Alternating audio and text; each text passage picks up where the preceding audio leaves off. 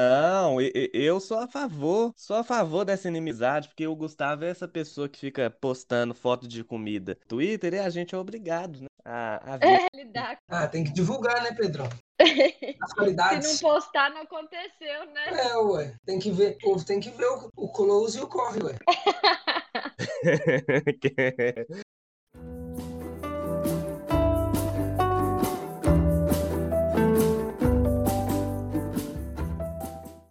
Oi, eu sou o Pedro e como se eu não tivesse nada para fazer da vida, eu decidi fazer live sobre educação.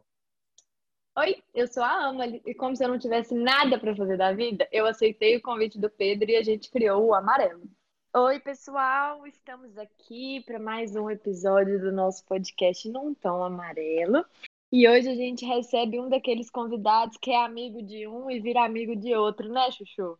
É, bom dia, boa tarde, boa noite ou boa madrugada. Não sei que horas você vai ouvir esse episódio, mas hoje, Amali, é um daqueles convidados que a gente tem orgulho de trazer aqui no Amarelo. Ele já participou de uma live com a gente lá no nosso Instagram, recentemente, inclusive, para a gente falar sobre o Fundeb. E esse convidado é o meu querido amigo Gustavo Trajano, que eu vou chamar agora para essa conversa, para ele se apresentar um pouco e para a gente falar daquilo que a gente gosta, né, que é educação.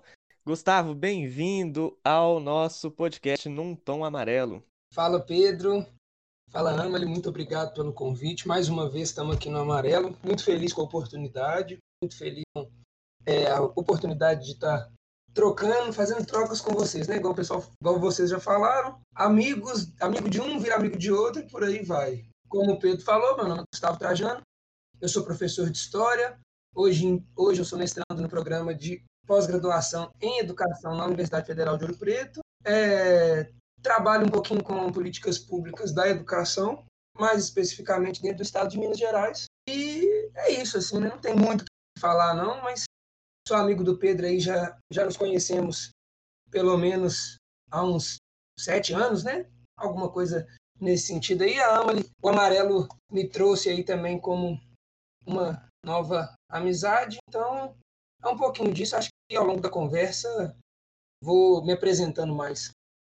A gente está precisando que essa vacina chegue logo para a gente tirar a amizade da tela e ir pro tete a tete, né, Gustavo? Comer uma batata frita, tomar uma Coca-Cola, que é disso que a gente gosta. Exatamente. Contato, olho no olho. Exatamente. Ah, nossa batatinha frita com a Coca-Cola, hein, Ana Mali? Que saudades. Saudades. Mas, Gustavo, eu discordo de você, viu? Eu acho que você tem muita coisa para falar. Você se apresentou aí como professor de história e quase um mestre em educação também, né? Tá aí no seu processo de na fase final do seu mestrado em educação. E como professor de história e educador, eu gostaria de saber como você tem visto o cenário da educação aí nesses últimos tempos, na sua visão de historiador, na sua visão de de estudante, de professor, de futuro professor também, né? Agora, é, nessa perspectiva de mestre, o que, que você tem achado é, do cenário educacional, é, politicamente falando? 50%, né, Pedrão? Primeiro ano já foi, agora estamos tá, indo para o segundo ano, que é a parte final aí do mestrado, que é a parte acho que mais difícil, mas também é a parte mais gostosa. Essa pergunta, assim, é um tanto quanto complicada, né? Se for parar para pensar no cenário político do país, o desastre está tá posto, né? Por, por, várias e várias questões. Mas, assim, eu acho, para começar, para falar da educação, acho que no primeiro momento, de novo, né, retomando um pouco do que eu já tinha falado lá na nossa live que a gente fez no Instagram, é, acho que é comemorar, porque, por bem ou por mal, 2020 a gente teve um ganho com o novo Fundeb, né? É uma coisa que é, acredito eu que tenha sido uma das coisas mais importantes que aconteceu na educação país nos últimos anos. Para falar a verdade, eu considero como a coisa mais importante que já aconteceu na história da educação brasileira, que foi ter tornado o Fundo de Manutenção e Desenvolvimento de Ensino algo permanente na nossa Constituição. Que, e, além disso, ter aumentado também a participação do governo federal no investimento da educação básica, né, que é uma coisa que a gente sempre, sempre fala, né, fala tanto que ah, tem que priorizar a educação básica, é a educação básica que precisa de mais atenção, é a primeira infância, é o ensino fundamental 1, é o ensino fundamental 2, são os nossos adolescentes que estão fora das escolas, cerca de ah, só 70, a gente tem uma taxa de 70, pouco mais de 70% dos estudantes no ensino médio, assim, né, da idade escolar, que é uma problemática também pelo fato que você não, pelo fato de que essas, essas, esses adolescentes eles estão fora das, das escolas, né? Então, quanto mais investimento você tem, mais possibilidade você tem de manter essas pessoas dentro do espaço escolar. E a gente sabe da importância que a educação tem para o presente e para o futuro também da, da nação, né? Em relação à, educação propriamente eu primeiro tenho a comemorar. Acho que o Fundeb ele é, uma, é um ganho que a gente teve, acho que é muito importante a gente ressaltar isso, porque a gente sabendo da importância que ele tem, a gente pode defendê-lo, né? Que eu acho que é o que a gente tem que fazer todo dia e reforçar isso, porque a gente sabe que a educação é uma das coisas que vem sendo mais atacada, ou que, ou pelo menos que sempre foi atacada na história do país. Assim. Antes, há, há muito tempo atrás, né, era quando a gente não tinha direito ao acesso. Depois que esse acesso das massas foi, ele aconteceu, a gente a gente perde a qualidade desse dessa dessa educação. Então assim, eu acho que é um, primeiro a gente tem que comemorar pelo fato de 2020 ter tido esse ganho, né? A educação básica ela passa a ter mais recursos, ela passa a ser um pouco que seja menos desigual entre os entes da federação, entre os estados, né? Agora, politicamente falando, eu acho que pelo menos nós temos aí dois anos de muita coisa errada, né? De muita, de muita falta de coordenação do Ministério da Educação, que é uma coisa que deixa a gente sem suporte. Só o fato da gente ter tido três ministros e um que, antes de assumir, ele já caiu, é uma problemática, porque a gente não consegue ter sequência no que, que a gente vai trabalhar como política pública, como educação de fato. E a União, ela, a União, no caso do Estado brasileiro, o governo federal, ele deixa de ter cumprir a função constitucional dele, que é justamente é, suplementar a educação e também dar apoio técnico e administrativo e qualquer outro tipo de apoio que precise entre os entes federados, entre os municípios, entre os estados, os governos estaduais, uma falta de diálogo e assim e dar foco para coisas que elas sequer existem, né? A gente fica a gente vê muito no discurso falando que ah, teologia de gênero na escola, ah, kit gay na escola, ah, é... que a gente está doutrinação marxista, comunista dentro da escola, sendo que a gente muitas vezes nossos problemas ele está envolvido com a infraestrutura ele está envolvido com a não formação continuada dos professores, ele está envolvido também com a má remuneração dos profissionais que estão envolvidos na educação, e a gente fica é, sofrendo com as invenções desse cenário político que não trata das questões que são propriamente relevantes para a gente no dia a dia.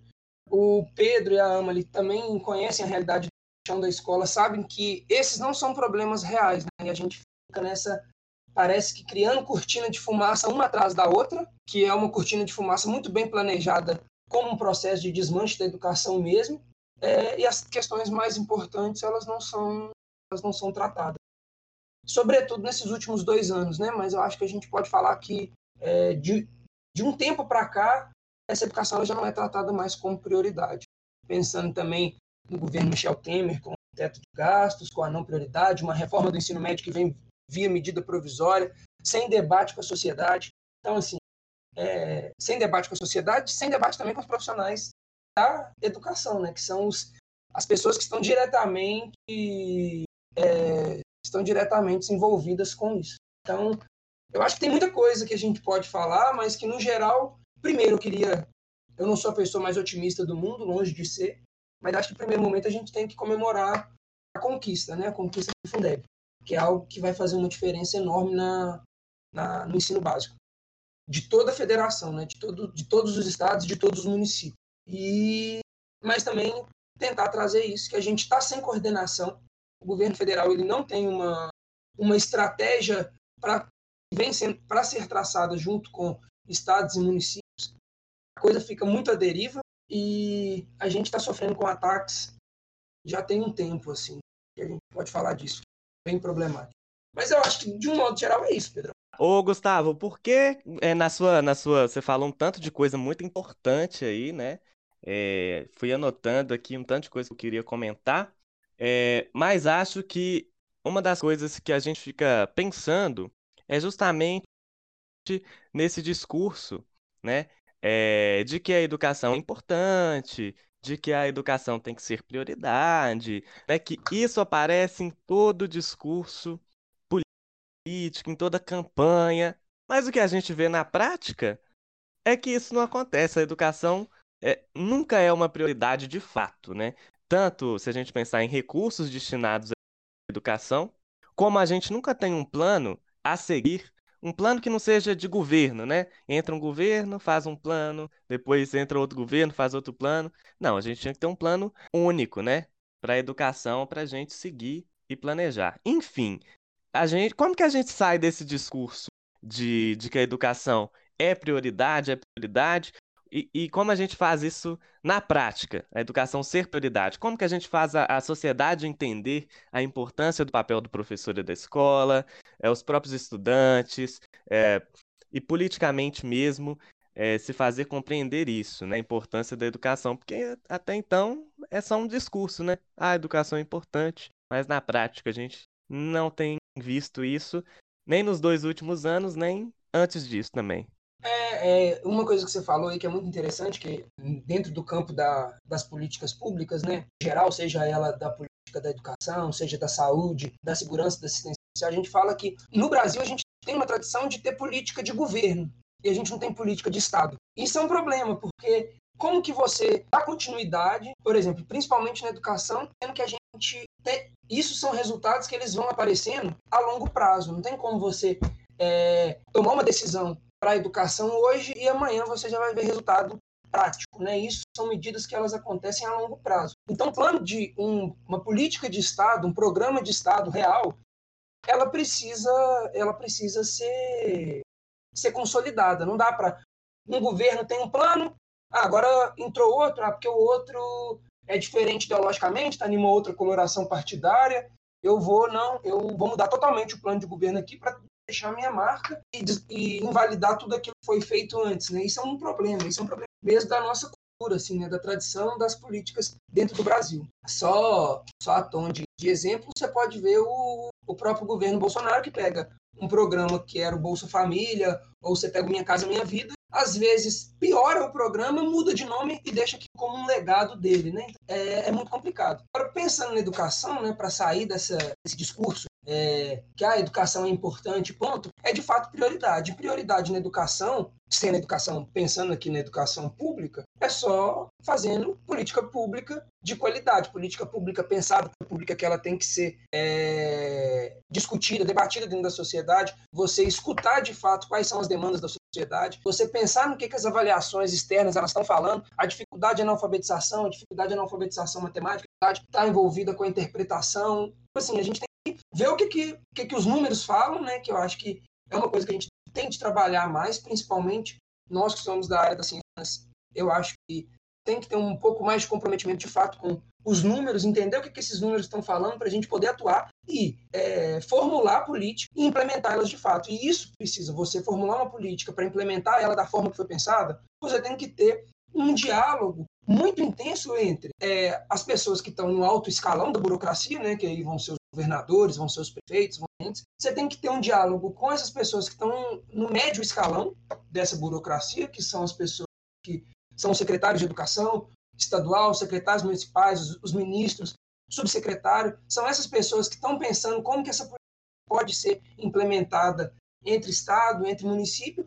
E os, os, os burocratas, né, aquelas pessoas, os profissionais estão no nível de rua, que são de fato os professores, que são é, os diretores, que são os coordenadores, que são é, as políticas que estão envolvidas também com projetos de extensão para além da escola. É uma, é uma forma de dialogar a sociedade mesmo, né, a sociedade civil junto com o poder público. Então, eu acho que o, o discurso é mais ou menos esse, né? Entender que você tem uma coerência entre tudo isso para conseguir pensar nas políticas que elas vão ser implementadas e conseguir implementar isso de fato na vida real, porque é assim que a gente vai conseguir efetivar a, educação como uma coisa importante de fato. Pois é, aí a gente entra numa coisa, Gustavo, que eu e o Pedro a gente sempre conversa e sempre fala, que é até a formação inicial, né, dos professores, porque a gente não é preparado para saber lidar com essas políticas públicas e com tudo isso, e eu acho que tem que partir de dentro para fora, né? Não adianta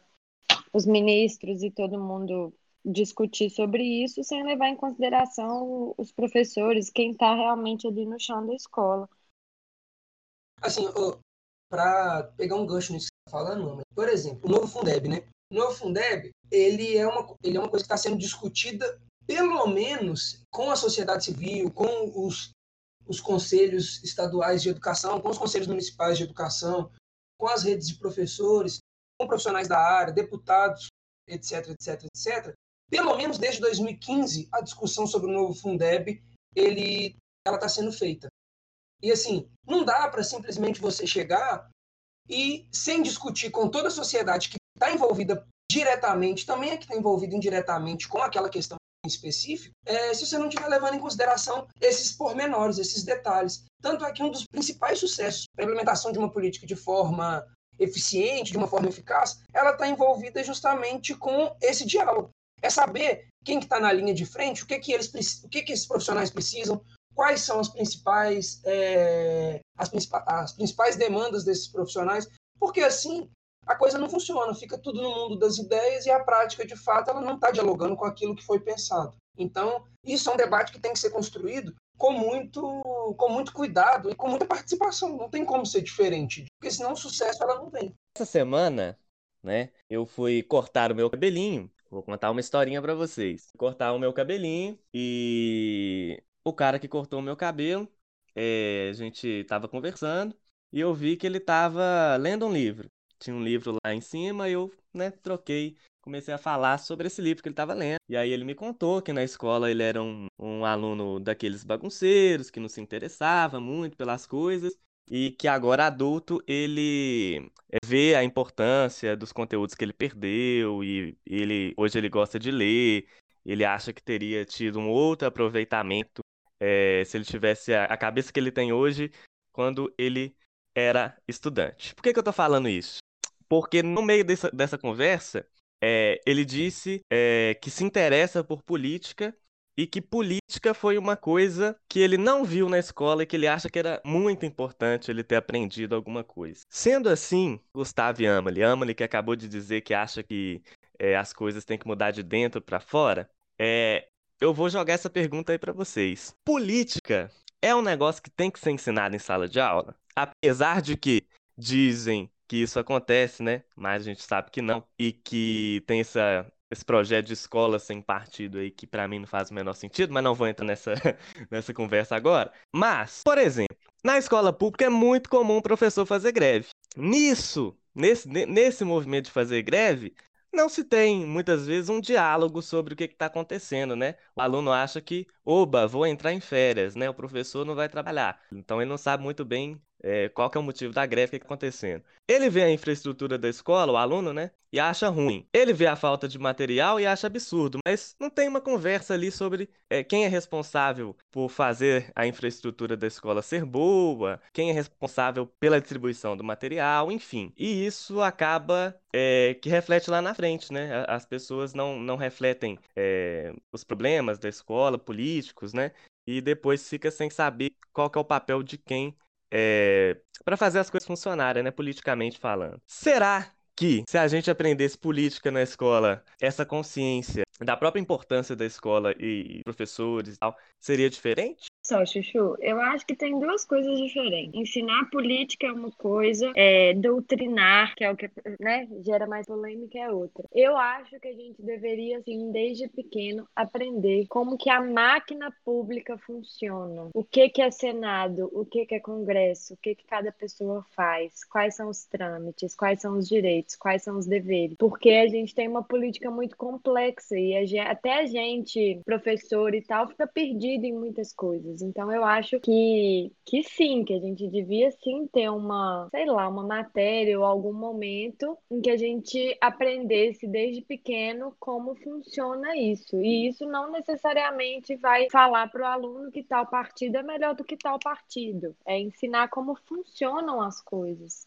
para a gente até poder entender melhor quando assiste uma notícia na televisão, quando um professor entra de greve, como funciona a escola, como funciona a cidade, como funciona o estado. Então eu acho sim muito importante. Porque geralmente, né, Amelie, é... quem vai ter o contato com a política mesmo é quando chega na universidade, porque na universidade tem as instâncias políticas, né? Tem o, o centro acadêmico, o colegiado, aí o próprio sujeito se vê nas suas demandas, poxa, é, como que eu vou me manter aqui se não tem uma política que me dá uma bolsa? Como é que eu vou atrás dessa bolsa? Quem me representa? Aí que a pessoa vai é, se jogar ali politicamente, ela vai ver que, que a questão política é que define. Mas lá na base tá faltando, né, Gustavão? Então, é, eu tô de acordo demais com, com o que vocês dois falaram. Isso, principalmente com o que isso que a Ama está falando. É, uma coisa é a política partidária, né? Que realmente isso já, isso já nem pode mais fazer. Não, não tem, já é, isso já é impedido de ser feito dentro do espaço escolar. política partidária, fazer, distribuir panfleto, é, falar que X é melhor do que Y, isso já isso é uma coisa que, que já não pode, né? Isso já é regulamentado que não é feito, a gente sabe que não é feito, e o, o Escola Sem Partido vende isso, né? É, Pedro, você falou que não queria entrar nesse assunto, mas eu queria dar só um, dar só um meia palavrinha sobre isso, porque acaba que a gente fica, fica mexido, né? Mas assim, a escola sem partido, de fato, ela é uma coisa que não faz sentido, zero sentido, né? Porque a escola, seja ela qual for, ela vai ter ideologia. A própria escola militar ela tem uma ideologia militar. Então, se quem defende escola sem partido também está pensando em acabar com esse tipo de escola, ou é só aquilo que você acredita que acha que é errado, né? Acho que a primeira questão é essa. Agora, em relação à política partidária também, eu sou totalmente contra que ela seja proferida dentro da, da escola, no sentido não de discussão, mas no sentido dessa coisa da doutrinação, que as pessoas insistem nisso, mesmo a gente sabendo que é uma coisa que eu, pelo menos, nunca presenciei, não sei, não sei vocês, nem como aluno, nem como professor nem escola pública, nem escola privada. É, isso eu nunca vi realmente. Agora, a questão da política, política mesmo, o cidadão, o ser político, né? Eu acho que é uma coisa também que deveria ser ensinada na escola. E é uma matéria, igual a Ana está falando, seja essa matéria de, de, política, seja essa matéria de direitos humanos, essa política de direito constitucional, não sei o que seria Exatamente. Isso é uma coisa também que tem que ser é, discutida, tem que ser debatida, tem que ser pensada com professores, tem que ser pensada com alunos, diretores, prefeito, vereador. Isso tudo tem que ser levado em, em questão, porque eu acho que é importante para a gente, igual a Mãe falou, conhecer nossos direitos, conhecer nossos deveres, saber como que as coisas funcionam, entender de fato o que, que um vereador faz, o que, que um deputado faz, o que, que um prefeito faz, ah, o que, que o governador faz, o que, que é responsabilidade de cada um, por que, que na mesma rua tem uma escola estadual e tem uma escola municipal. Às vezes a gente, sendo professor, a gente não entende essas coisas. Né? Sendo professor, tendo uma formação na área da licenciatura, às vezes isso é deixado de lado também para a gente entender a própria estrutura que a gente está inserido, tanto como aluno tanto como professor. Eu acho que outra coisa que você fez uma comparação com as escolas, com as universidades, né? Mas eu vou colocar dentro desse, desse pacote aí também os institutos federais e os Cefetes, que eu acho que eles têm uma, uma politização maior do que a, as escolas do nível básico estão sob responsabilidade dos estados em si, porque assim é, é, o fortalecimento dos grêmios estudantis, é uma representação decente, isso ser levado em consideração na própria gestão da escola mesmo. Acho que isso é uma coisa que tem que ser mais, tem que ser mais construída, assim, é uma coisa que tem que ser fortalecida, porque é importante que essas questões elas sejam levadas, né? Acho que aprender sobre política na escola é essencial. É, você está falando isso de vereador, é, a gente que é de interior, né? A gente, eu, né, no caso. É, eu voto numa cidade muito pequena, Cajuri tem 4 mil habitantes. E e é uma cidade muito complexa politicamente, porque é aquela coisa de você apresentar uma proposta, a pessoa gostar, mas o outro candidato vir e te dar 100 reais, ou te oferecer um muro, ou te oferecer uma conta de luz, e você, né, é, aceitar isso. Então, assim, eu acho que a gente tratar disso na escola é, é de extrema importância por causa disso, porque eu acho que o brasileiro não tem noção do que é ser cidadão. E eu me coloco no bojo, eu não tô, não tô falando que isso não é realidade majoritária, não. Eu realmente acho que é. E eu acho, é, concordo com o que o Gustavo falou, que eu realmente nunca vi essa doutrinação que tanto se fala, nem na escola particular, nem na escola pública. E, e é isso, né, gente? A gente tem que. Conhecimento nunca é demais, a gente tem sempre que se pautar. É, Pedro e eu sempre levantamos a bandeira da ciência, a gente tem sempre que se pautar na história, no que, né, no que nos guia, assim, sei lá, ficou meio confuso. Ô, ô eu queria aproveitar uma, isso que você está falando, né, da coisa do. Às vezes a gente nem sabe o que, que faz um, o que, que faz outro. Ah, no caso, uma cidade do interior que acontece essa coisa do, da compra de votos ou aquela troca de mais ou menos é, amigável, né, como se diz. Mas assim, é uma das coisas que eu vi muito nessa eleição. Eu part tentei participar um pouco, acompanhar mais de perto, e tudo mais, que é uma coisa que eu gosto muito, né? A gente, fala, a gente tirou a política partidária um pouco hoje aqui, mas é uma coisa que me interessa muito. São duas coisas. É, a questão primeiro da prioridade, né, que o, que o Pedro estava falando também. Ah, o que é da prioridade para a educação? Algumas coisas a gente não sabe, por exemplo. Ah, o vereador ele, ele tem a função de legislar, mas ele, por exemplo, não pode é, tramitar um projeto de lei que, que gere gastos para o executivo, por exemplo. Um vereador ele não pode chegar e faz, é, escrever uma proposta de lei que vai gerar algum gasto para o executivo. Isso ele não pode fazer. E eu não sabia disso. E às vezes a gente fala, vê vários vereadores fazendo propaganda, né? Ah, se eu for eleito, a meu primeiro projeto de lei é que eu vou aumentar o salário do professor em 5 mil reais, em 50%.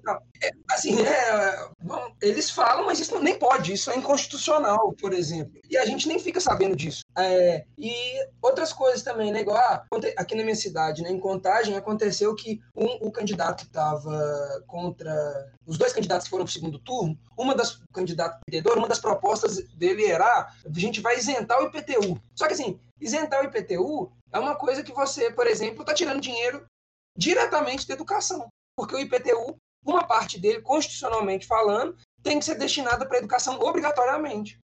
Então, assim, são coisas que a gente nem fica sabendo, mas que se a gente soubesse, e eu acho que a escola teria uma função, teria uma capacidade de fazer isso, a gente, inclusive, conseguiria é, saber o que está sendo vendido para a gente e se aquilo faz ou não sentido, entendeu? Então, acho que é precisa mesmo disso. Né? É inevitável que isso seja discutido no espaço escolar. Não, e olha só, eu fiquei, eu, eu também sou bem politiqueira, municipalmente falando. Eu gosto muito, eu participo ativamente das campanhas em Cajuri. E assim, é, me peguei pesquisando quantos vereadores eram eleitos em Cajuri, porque nem isso a gente sabe. Aí eu fiz uma comparação rápida com Viçosa, porque Viçosa tem é, quase 90 mil habitantes é uma cidade a 15 minutos de Cajuri, né? Comparando qual é a estrutura de Viçosa e qual é a estrutura de Cajuri. E, é, então, assim, até isso a gente consegue entender, né? A, estru a estrutura em si da prefeitura, é, da Câmara e de como isso tudo é importante, né? A gente está falando aí é, dessa importância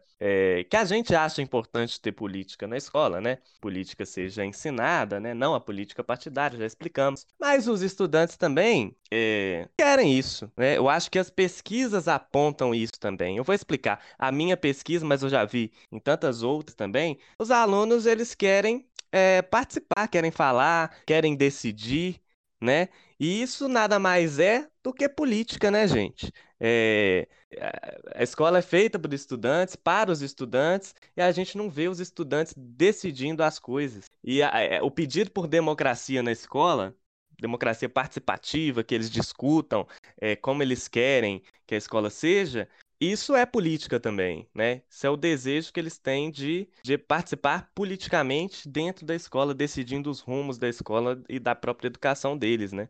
Ô, Chuchu, aí eu não consigo não falar da Escola da Ponte. Não tem jeito, porque é, quem já acompanha a gente há um tempo sabe que eu estudo metodologias ativas e sabe que eu defendo muito que o processo né, de ensino, de aprendizagem, de formação dos estudantes sejam com eles no centro desse processo. E a Escola da Ponte, que é a escola referência em Portugal, né, José Pacheco, nada mais é do que isso que você está falando. As crianças e os adolescentes têm assembleia, eles elegem quem vai ser o presidente de cada turma, de cada segmento, seja lá, né, como for, que eu não sei como está atualmente, mas assim, é uma assembleia coordenada, organizada e com participação dos estudantes. Os professores fazem parte como, como parte, né, da, daquele contexto, porque a escola é feita por alunos e professores, mas quem, quem lidera isso são os alunos. E isso é muito simples de ser feito, gente. Isso não é um bicho de sete cabeças. Toda e qualquer escola tem condição de fazer isso, seja pública, seja privada, seja educação infantil, educação fundamental, é, ensino fundamental, ensino médio, enfim. Ai. Ama-lhe, ama-lhe. Escola sem partido vai pegar você. Doutrinadora. Ama-lhe, ama-lhe. Gente, mas é muito simples. As pessoas ficam colocando bicho de sete cabeças nas coisas. As crianças têm que ter voz. Ai, eu fico revoltada. Pode continuar. Eu, eu emocionou. Eu vou ficar calado o resto do podcast para não me comprometer. Mas eu acho também, assim, que são coisas simples, igual a gente está falando, é um Grêmio estudantil, por que, por que não ter, assim?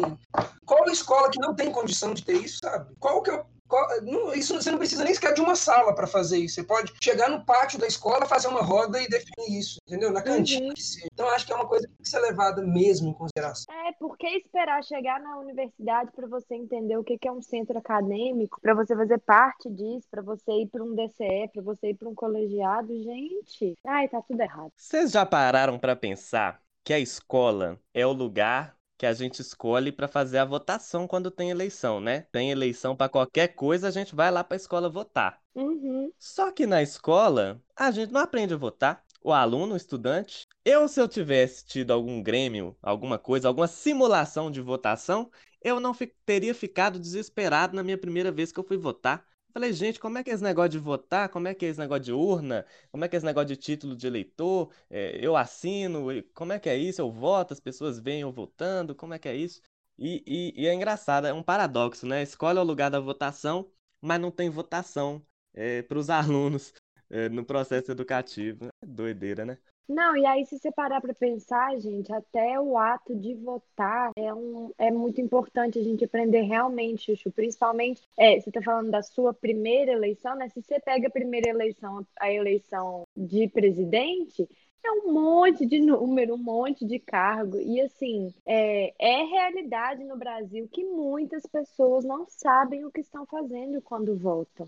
Não de escolha só, escolha, eu não vou nem entrar nesse mérito, mas assim, é do, do processo mesmo, né? Eleitoral faz muito sentido. Eu nunca tinha pensado nisso. Gustavo Trajano.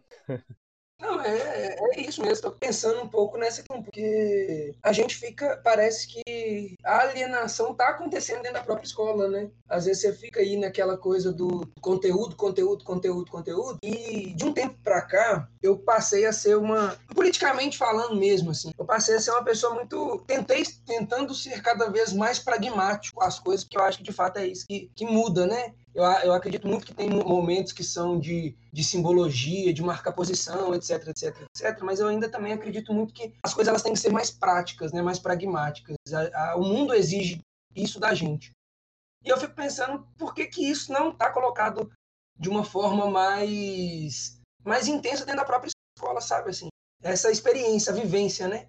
De você estar tá participando daquilo e ter e você desde um, de um primeiro momento você saber que a sua participação ela tem alguma alguma influência dentro dos rumos que as coisas vão do, do rumo que as coisas vão tomar mesmo assim. Saber que as suas decisões elas carregam também consequências para pode ser no espaço mais micro possível mas também no espaço mais macro né? E essa coisa ah, às vezes você nem sabe nem quem que você votou na última eleição para o cargo de, de legislativo você nem sabe quem que foi o último deputado federal que você votou você não sabe quem que é o deputado, quem que é o deputado estadual que você votou. Então, assim, você fica naquela, né? Eu lembro do presidente porque é o cara que aparece lá na televisão toda hora. Mas e o que, que, esse, que, esse povo que está lá no Congresso está fazendo? Uhum. Sabe? É um pouco disso, assim. E essa coisa que o Pedro trouxe, né? A escola, uma contradição em termos quase, né? Porque a escola é o lugar que você vota, mas é o lugar que dentro dela, quando você vive ela, nada disso é posto, nada disso é, é dito. Mas se vocês pararem para pensar, você está falando dessa questão do micro, né, do macro. Se vocês pararem para pensar que em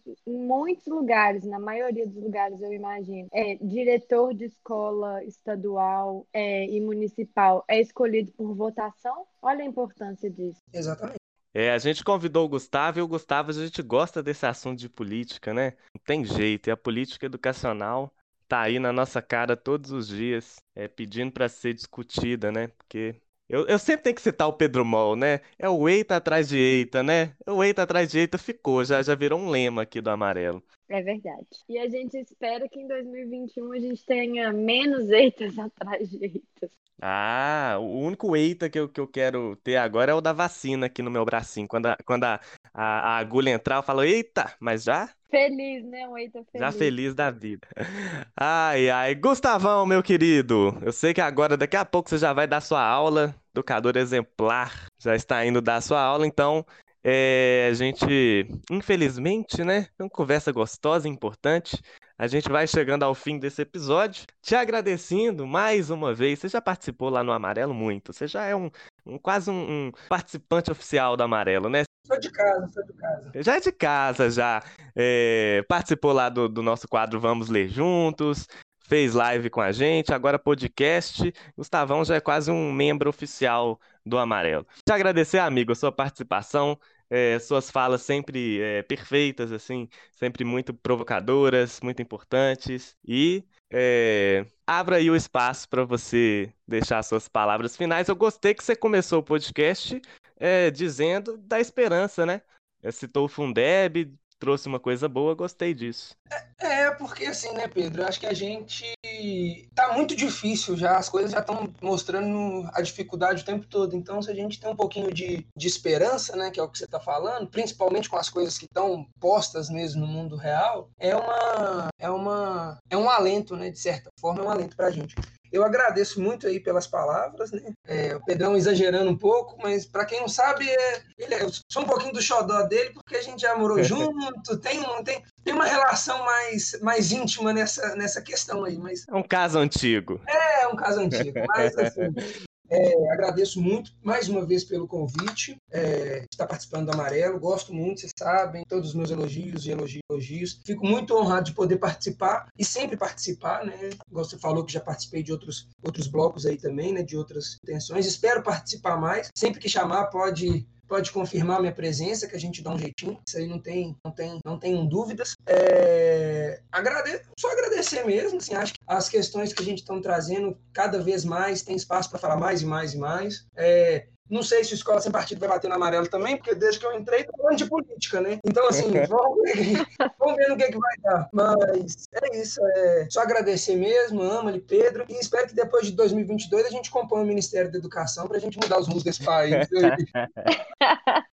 Olha, o, o Gustavo pode ser xodó do Pedro, mas eu conheço ele há pouco tempo e endosso tudo que o Pedro falou, tá? Não é só porque vocês moraram juntos. é, muito obrigada, meu bem, por estar sempre com a gente aqui no Amarelo. A gente fica muito feliz com a sua participação e eu acho que todo mundo que acompanha a gente também, porque você fala muito bem do que você sabe e vou me calar. Essa história de escola sem partido me deixou tensa. Vou encerrar por aqui esse episódio. Beijo, gente. Até a próxima.